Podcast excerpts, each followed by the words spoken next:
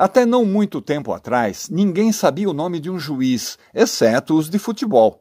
Sabia-se de cor os nomes dos ministros, dos prefeitos, governadores e, claro, do presidente. Mas de juiz ninguém sabia um nome sequer.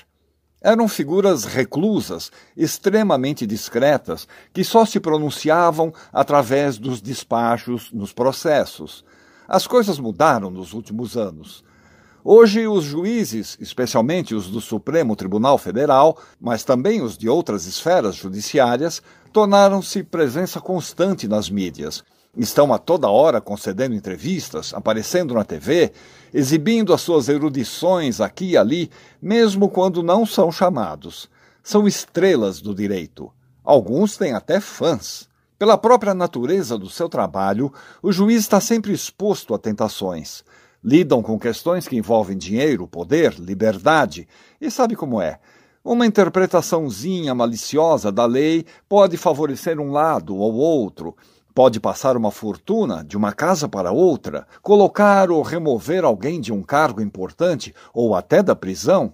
Juízes são personagens clássicos no teatro desde sempre. Juízes venais, magistrados corruptos, desembargadores cheios de empáfia, que se julgam acima das leis, embora tenham como função zelar por elas, são figurinhas carimbadas nos palcos, desde antes da comédia dell'arte. Aqui no nosso país temos, por exemplo, O Juiz de Paz na Roça, a primeira comédia escrita por Martins Pena em 1838, quando ele tinha 18 anos de idade. Martins Pena é considerado o inventor das comédias de costumes no teatro brasileiro. A peça retrata uma cidadezinha do interior, onde um juiz é constantemente chamado para julgar questões tão diversas como a posse de um leitão, a localização exata onde se deveria colocar uma cerca divisória entre duas propriedades e o recrutamento de um jovem enamorado para ir para a guerra dos farrapos. No caso da posse do leitão, o suíno acaba ficando mesmo é com o próprio juiz. Na questão da cerca divisória, ele decide não decidir, alegando estar muito ocupado cuidando da sua plantação. Se fosse hoje, por exemplo, ele pediria vistas e engavetava o caso. Mas há na peça uma questão que é bem representativa do modus operandi desse juiz. Chegam à sua presença uma mulher branca e um negro. Ela se queixa de que o negro a agrediu com uma perigosa umbigada e que por isso ele deveria ser preso, ou pior, deportado.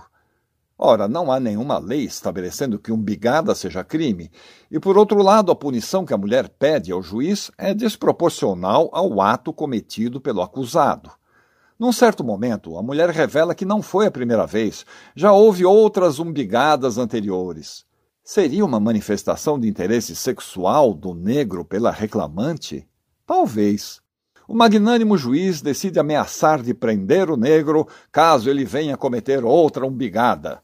Ou seja, embora não seja crime, a umbigada pode acarretar a prisão na interpretação do juiz.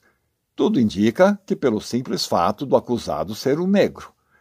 O juiz do texto de Martins Pena não hesita em contrariar as leis, a Constituição, extrapolar os limites e até a negar-se a resolver questões, protelando-as ad infinitum.